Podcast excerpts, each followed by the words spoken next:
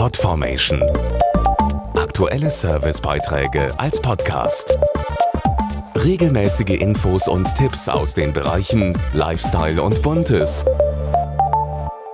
Haben Sie in letzter Zeit auch häufiger bestellt? Im Gegensatz zu vielen anderen Branchen boomen sie geradezu durch Corona, die Lieferdienste für Essen wie Pizza und Co. Statt zum Kochlöffel greifen zurzeit viele Familien lieber zum Telefonhörer.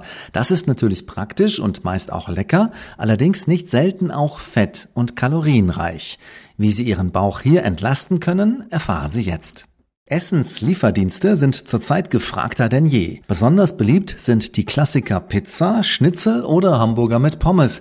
Dazu die Ernährungswissenschaftlerin Amelie Brückner. Diese Gerichte können für den Verdauungstrakt eine echte Herausforderung darstellen. Das liegt unter anderem am reichlich enthaltenen Fett und an den vielen Kohlenhydraten. Dadurch bleibt das Essen länger im Magen und es kann zu Blähung, Bauchschmerzen, Völlegefühl, aber auch Sodbrennen kommen. Gerne bestellt wird auch thailändisches, indisches oder mexikanisches Essen. Diese Gerichte sind häufig durch typische Gewürze wie Curry, Chili oder Pfeffer deutlich schärfer gewürzt. Das kann bei empfindlichen Menschen zu Magenschmerzen, aber auch Sodbrennen führen.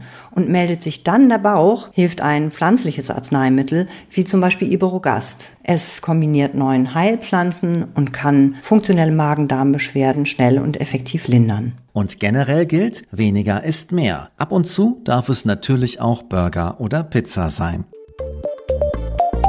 podformation.de Aktuelle Servicebeiträge als Podcast.